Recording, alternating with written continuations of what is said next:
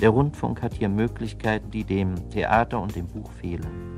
Er hat insbesondere die Fähigkeit, Unwirkliches eindringlich darzustellen, Gedanken und Träume unmittelbar wirksam werden zu lassen. Günter Eich hat das gesagt in den 50er Jahren, bevor das Fernsehen das Hörspiel auf die hinteren Plätze verwiesen hat. Eich selbst war einer der bekanntesten, aber auch ein umstrittener Schriftsteller, Lyriker und Hörspielmacher. Seine Stücke waren damals modern und neu. Beim Massenpublikum kam Günter Eich allerdings oft nicht so gut an. Die Sehnsucht damals war groß nach Wirtschaftswunder und heiler Welt. Einer, der den Finger immer wieder in die Wunden legte, machte sich da eher unbeliebt. Am 20. Dezember ist der 50. Todestag von Günter Eich. Grund genug, ihn hier in starke Sätze wieder zu entdecken. Den Lyriker und Autor und den Ehemann der österreichischen Schriftstellerin Ilse Eichinger. Außerdem, die russische Dichterin Maria Stepanova erhält den Leipziger Buchpreis zur europäischen Verständigung. Das wurde letzte Woche bekannt gegeben. Ist das eine richtige Entscheidung? Mehr dazu gleich. Ich bin Nadine Kreuzzahler. Hallo. Starke Sätze. Der Literaturpodcast von RBB24 Inforadio. Ich stelle fest, leider, dass im Alter die Träume austrocknen, sage ich es mal so. Man freut sich, wenn man überhaupt überlebt, wenn man einigermaßen bei Gesundheit ist und das Gefühl hat, na vielleicht kriege ich noch ein, zwei Jahre geschenkt. Ja, nachdenklich, fast wehmütig klingt er hier, der Kinderbuchautor und Schöpfer des Sams Paul Maar. 1937 wurde er in Schweinfurt in Bayern geboren, er lebt in Bamberg und hat seinen 85. Geburtstag gefeiert. Dabei äh, denkt er aber noch lange nicht ans Aufhören. Pünktlich zum Geburtstag hat er ein Buch für Erwachsene veröffentlicht, Ein Hund mit Flügeln, Erfundenes und Erlebtes, mit Reiseerinnerungen und Erzählungen. Und er hat ein neues Kinderbuch in der Mache. Der Arbeitstitel ist Die Tochter der Zauberin. Das Sams, dieses Wesen mit roter Stachelfrisur, Rüsselnase und blauen Wunschpunkten, das hat Paul Maar aber bekannt gemacht. Die Bücher der Reihe haben sich in vielen Ländern jedenfalls millionenfach verkauft. Es gibt Kinofilme und Theaterstücke. Und obwohl Paul Maar nicht so gerne immer nur als Vater des Sams gesehen wird, hat der Autor und Illustrator und studierte Maler seine Figur schon lieb gewonnen. Und eine neue Liebe gibt es auch, nämlich zum Mini-Sams. So ein babyhaftes Sams, was immer mit Daumen im Mund dasteht und immer jede Rede eröffnet mit der Frage, ich hätte da mal eine Frage. Ja, das habe ich dann lieb gewonnen, obwohl ich es selber erfunden habe und dachte, das muss die neue Hauptperson werden. Paul Maar. Sein neuester Samsband heißt Das Sams und die Weihnachtssuche. Und äh, wer noch mehr über den Autor wissen möchte, dem lege ich seine Autobiografie ans Herz, wie alles kam. Es ist schon eine kleine Überraschung äh, oder zumindest eine Entscheidung, die sofort auch eine politische Bedeutung bekommt in diesen Zeiten. Mitten im Krieg Russlands gegen die Ukraine wurde letzte Woche bekannt gegeben, dass eine russische Autorin den Leipziger Buchpreis zur europäischen Verständigung bekommt, Maria Stepanova. Sie wird auf der Leipziger Buchmesse im kommenden Frühjahr ausgezeichnet für ihren Gedichtband Mädchen ohne Kleider. Der ist vor kurzem bei Surkamp erschienen. Maria Stepanova lebt im Exil in Berlin. Ihre Werke wurden in mehr als 20 Sprachen übersetzt. Natascha Freundl, meine Kollegin von RBB Kultur, kennt einiges aus dem Werk von Maria Stepanova und hat die Autorin auch schon persönlich getroffen. Natascha, wie überrascht warst du denn selbst davon, dass die in Moskau geborene Schriftstellerin nun den Leipziger Buchpreis zur europäischen Verständigung bekommt? Ja, ich war tatsächlich überrascht und ich war zugleich überrascht über meine Überraschung, denn sie ist eine großartige Autorin. Aber ich habe schon oft äh, vor allem seit äh, ja, jetzt einem Dreivierteljahr über die Rolle russischer Künstler in Putins Russland und über die russische Sprache nachgedacht. Und ich musste, als ich die Mitteilung las, die Meldung, dass Maria Stepanova den Leipziger Buchpreis bekommt, an eine Diskussion im Jüdischen Salon Berlin gleich zu Beginn des Kriegs denken mit der Schriftstellerin Olga Grasnova und dem Schriftsteller Dimitri Kapitelmann. Und Olga Grasnova, die bestand darauf, dass Russisch eine imperiale Sprache sei. Und gerade vor diesem Hintergrund hat es mich sehr gefreut, dass Maria Stepanova jetzt ausgezeichnet werden soll, denn sie ist eine dezidiert antiimperiale, ironisch-intellektuelle und zugleich tiefst menschliche Schriftstellerin. Und es ist großartig, dass zum Beispiel nach der herausragenden russisch-amerikanischen Journalistin und Sachbuchautorin Marsha Gessen, die den Leipziger Buchpreis 2019 erhalten hat, jetzt eben diese große russische Lyrikerin ausgezeichnet wird, äh, die Putins Propaganda viel subtiler kritisiert und dabei wirklich ganz eng mit der russischen, aber auch der westlichen Weltliteratur verbunden ist. Ja, aber auch Maria Stepanova hat so ihre Schwierigkeiten im Moment mit der eigenen Sprache, mit der russischen Sprache. In einem Interview hat sie gesagt, dass sie diese Sprache, die russische, gerade wie ein Minenfeld wahrnehme. Der Krieg verändert eben auch ihr Verhältnis zur Muttersprache. Sie ist ja aber ihr Instrument nun mal, ne, die russische Sprache. Was weißt du darüber, also auch über ihre Einstellung zum Krieg? Ja, ich habe sie zuletzt auf dem Sommerfest des Literarischen Kolloquiums Berlin am Wannsee äh, gesehen, gehört. Äh, da wurde auch das Übersetzerprogramm äh, gefeiert. Die hatten Jubiläum und da sprach sie über ihr momentan tatsächlich sehr gespaltenes, schwieriges Verhältnis zur offiziellen russischen Sprache, die einfach äh, geprägt ist von Lügen, äh, Verdrehungen, von einem ja geradezu Orwellschen Neusprech und wie fremd ihr diese Sprache geworden ist. Und ich musste mich auch daran erinnern, dass sie mir im Interview 2018 schon gesagt hat, dass insbesondere die Auseinandersetzung mit Erinnerung, mit offizieller staatlicher Erinnerung, ja geradezu kriegerische Züge annimmt. Das Gedächtnis ist ein sehr lebendiges, gefährliches Territorium. Gedächtniskriege bilden so einen Bürgerkrieg, der nie endet. Mir scheint, das ist vielleicht das aktuellste der derzeitigen Vorgänge, denn das Gespräch über die Vergangenheit ist ein Mittel, über die Gegenwart zu sprechen. Und wenn in Russland erneut begonnen wird, Stalin zu erörtern, Ivan den Schrecklichen oder Nikolai II., so wird damit zweifellos eine politische Diskussion durch eine historische Diskussion ersetzt. Lass uns doch mal konkret über Ihre Lyrik sprechen, über Ihr Schreiben sprechen. Sie ist ja die erste Lyrikerin, die mit dem Leipziger Buchpreis zur europäischen Verständigung ausgezeichnet wird, eben für ihren Gedichtband Mädchen ohne Kleider. Was ist denn das für ein Buch? Das ist ein Buch, in dem es drei Gedichtzyklen gibt. Und Mädchen ohne Kleider beginnt eben mit der Beschreibung von äh, nackten Mädchen, beziehungsweise dem vielleicht männlichen, auf jeden Fall pornografischen Blick auf Mädchen, die sich entkleiden sollen. Das klingt dann unter anderem so. Immer ist da etwas, das sagt, zieh dich aus und zeig her, nimm das ab, leg es weg, leg dich hin und mach breit, lass sehen. Mach auf, fass ihn an, siehst du das? Also das ist ganz klar, geht es hier um sexualisierte Gewalt ähm, und das ist zum Teil schmerzhaft zu lesen und zugleich hochpoetisch. Und im zweiten Teil, das ist sehr interessant, geht es dann um die Kleider, derer sich die Mädchen da entledigt haben, wahrscheinlich für Männer. Die Kleider ohne uns verlassen Menschen leer reglos auf Wühltischen im Weihnachtsschlussverkauf. Und im dritten Teil, da hinterfragt sie ja wahrscheinlich ihre eigene Rolle als äh, Lyrikerin. Und ähm, ja, es ist auch hier eben ganz klar, es ist ein dezidiert antiheroisches Russisch, das sie braucht, dieses Wind und Wörter. Also sie lauscht den Dingen eigentlich die metaphorische Kraft und auch die Verletzungen, die den Dingen und den Körpern innewohnen, ab. Jetzt ist sie ja hierzulande eher bekannt geworden, nicht als Lyrikerin, sondern tatsächlich als Romanautorin, nämlich mit Nach dem Gedächtnis, das erschien 2018. Wie unterscheidet sich jetzt ihr Romanschreiben von ihrer Lyrik.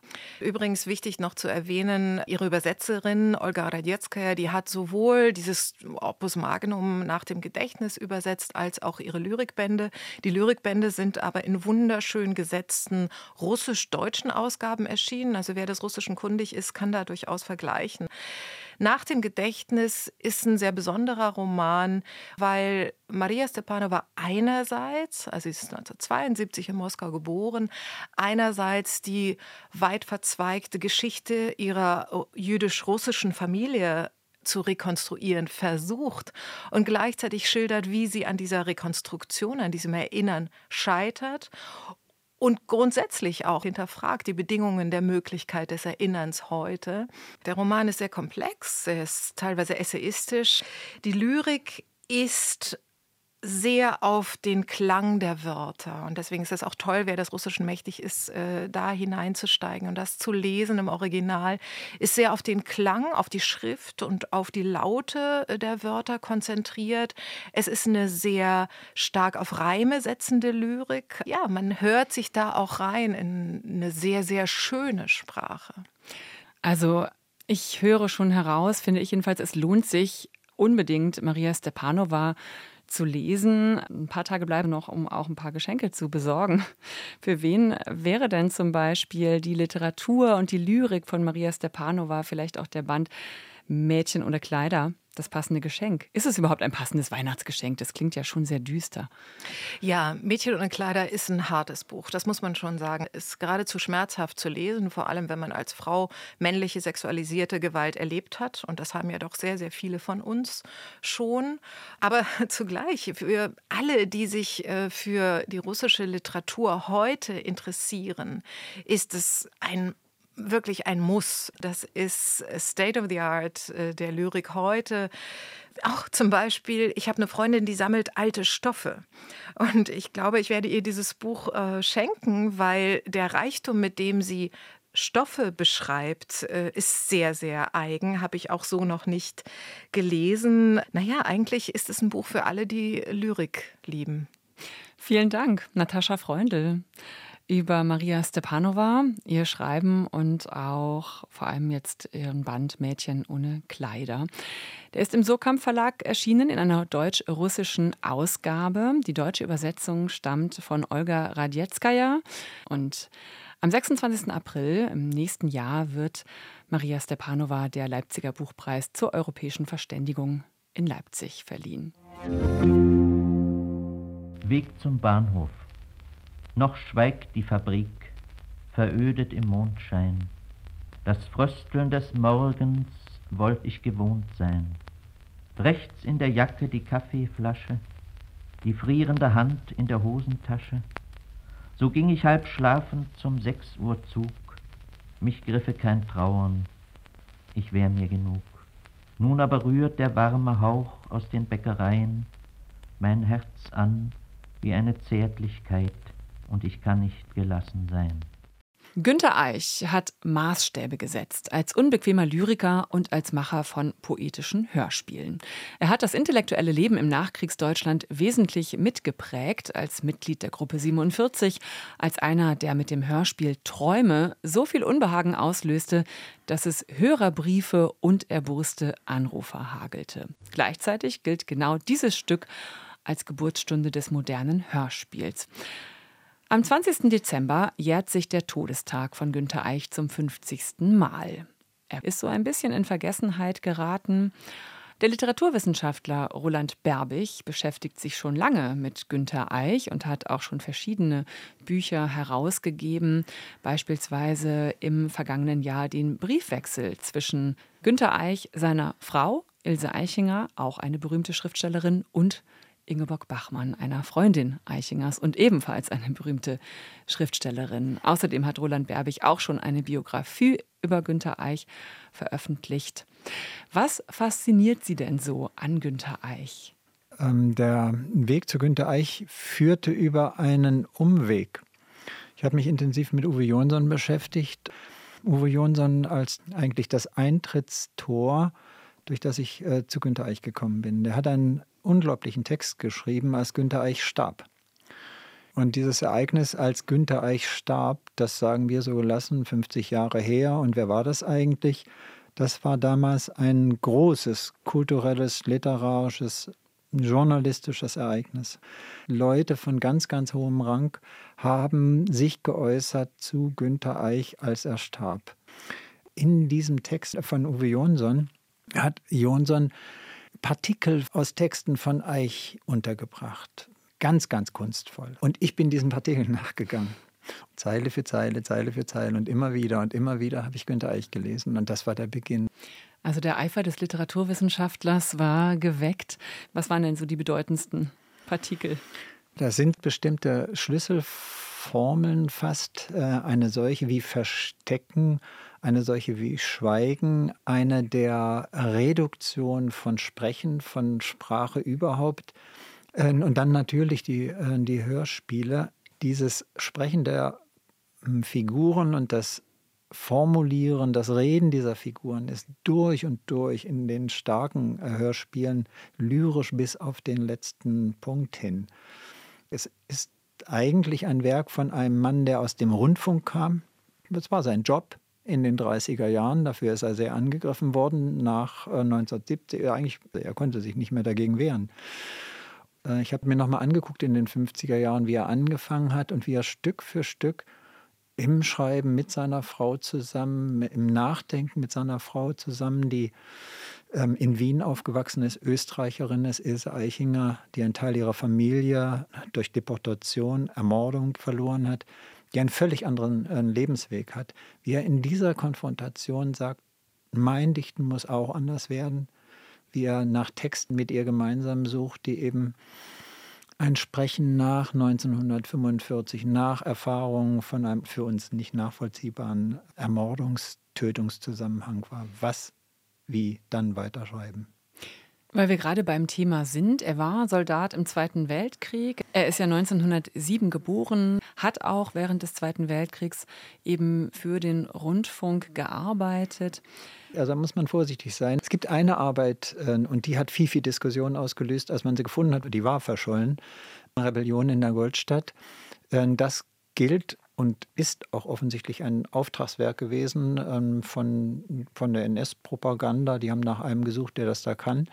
Und äh, Eich hat das übernommen. Aber das ist die einzige Arbeit, die er da äh, in diesem Zusammenhang gemacht hat. Das lastet ihm an. Seine ganze Dichtung nach 1945 steht ganz und gar in dem Zeichen, über diese Geschichte nachzudenken und entsprechend darüber zu finden. Das ist ja auch ein Merkmal seines wahrscheinlich berühmtesten Hörspiels Träume. Das ist 1951 vom Nordwestdeutschen Rundfunk damals noch urgesendet worden. Und es ist ein Hörspiel, das wirklich, ja, Träume, um nicht zu sagen, ähm, albtraumatische Szenen beinhaltet. Zum Beispiel werden da Kinder ähm, zum Verkauf angeboten, die dann geschlachtet werden. Also es sind wirklich sehr harte, surreale Szenen, die da eine Rolle spielen. Und es hat danach wirklich Beschwerden, ähm, mhm. Anrufe, Briefe gehagelt, was denn da dem Radio einfiele, sowas zu senden. Aber man muss ja sagen, das ist ja wirklich eine Kunst auf so subtile Art und Weise, die Schrecken den Nachhall des Krieges noch ja, ähm, aufzunehmen, darzustellen. Mhm. Da hören wir mal kurz rein. Das hier ist unsere Welt. In der leben wir.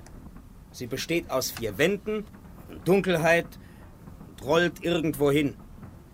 Ich bin sicher, dass draußen nichts anderes ist als die gleichen dunklen Räume, die sich durch die Finsternis bewegen. Er hat recht.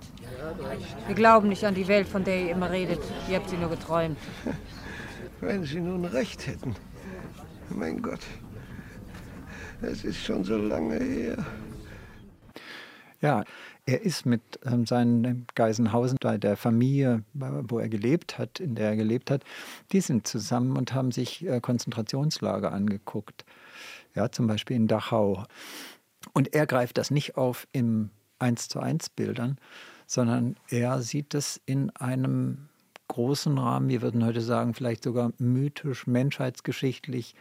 Sein Bild von der Welt wird zunehmend eins der, ich muss mich von dieser Welt distanzieren. Das schließt sowohl die staatlich organisierte ein, Vaterstaat, und es wird dann nach einer langen, langen Phase der Naturdichtung, in der er große, große Gedichte geschrieben hat, wird es auch eine Distanzierung von der Natur.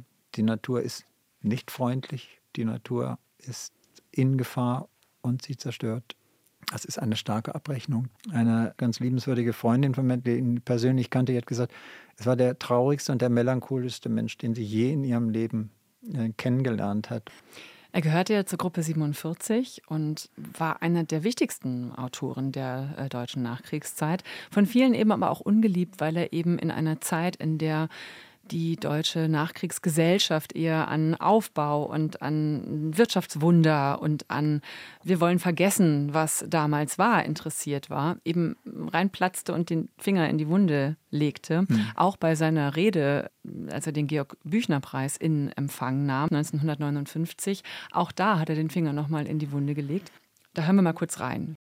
Dieser ganze fatale Optimismus, so verdächtig erwünscht und so genau nach Maß, es wird ernst gemacht, die perfekt funktionierende Gesellschaft herzustellen. Wir haben keine Zeit mehr, Ja zu sagen. Wenn unsere Arbeit nicht als Kritik verstanden werden kann, als Gegnerschaft und Widerstand, als unbequeme Frage und als Herausforderung der Macht, dann schreiben wir umsonst, dann sind wir positiv und schmücken das Schlachthaus mit Geranien. Wissen Sie, das ist alles andere als ein Rebell gewesen, der nun irgendwie auf den Tisch springt und jeder hat das ihm auch gleich angesehen, sondern alle haben gedacht, er wird jetzt was Freundliches, zwar Kritisches sagen. Und dann hält er eine Rede, die die FAZ schon vorher gekauft hatte und drucken wollte. Und dann muss Herr Korn dem Günter Eich schreiben, wir nehmen die doch nicht.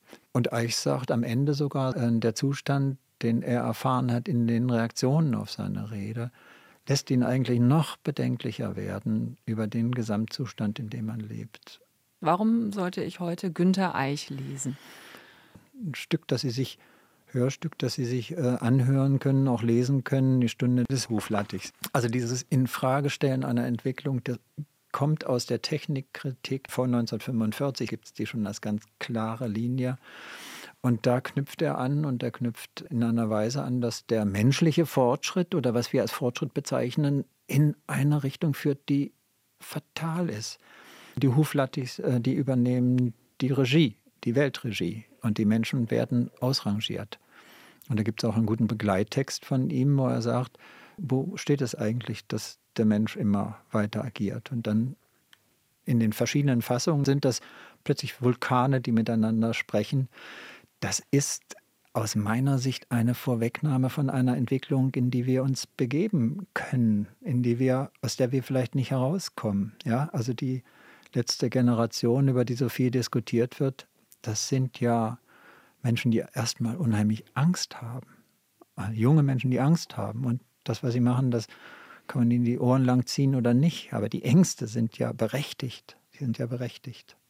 Diese Huflattich-Geschichte ist großartig. Und eines der letzten Stücke das sind so kleine Szenen, die habe ich veröffentlicht in Sinn und Form aus dem Nachlass ein Wolfstheater. Da übernehmen die Wölfe die Ordnung, die Regeln alles.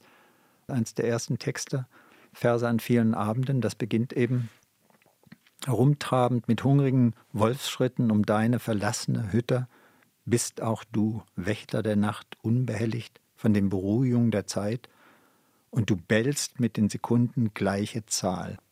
Also wir können jede Menge auch für die heutige Lage der Welt mitnehmen aus dem Werk von Günter Eich, habe ich gerade gelernt. Ähm, womit sollte man einsteigen, wenn man Günter Eich noch gar nicht kennt? Ich kann mich erinnern, dass ich die Träume zuerst gehört habe in den alten, nicht in den neuen Einspielungen.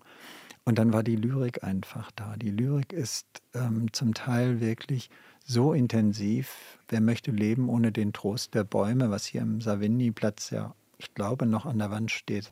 Ähm, das sind ganz, ganz große, ganz intensive Gedichte. Und für alle, die einfach sagen, die Welt ist so verrückt, dass ich äh, diese Verrücktheit auch gespiegelt sehen möchte in Texten, der muss Maulwürfe lesen. Roland Berbig sagt das. Er ist Literaturwissenschaftler und Günter Eich-Experte. Alle Bücher, über die wir hier gesprochen haben, von und über Günter Eich, entweder zum selberlesen und eintauchen, vielleicht ja über die Feiertage jetzt oder aber auch zum Verschenken, finden Sie auf unserer Webseite rbb24inforadio.de.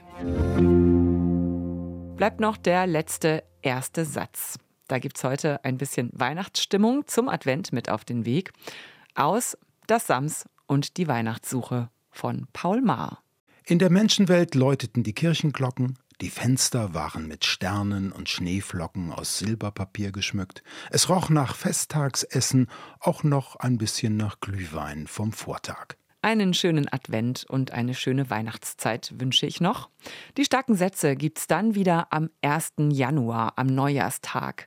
Ich bin Nadine Kreuzhaler. Bis dahin, bleiben Sie stark. Starke Sätze. Der Literaturpodcast von RBB24 Inforadio. Wir lieben das Warum.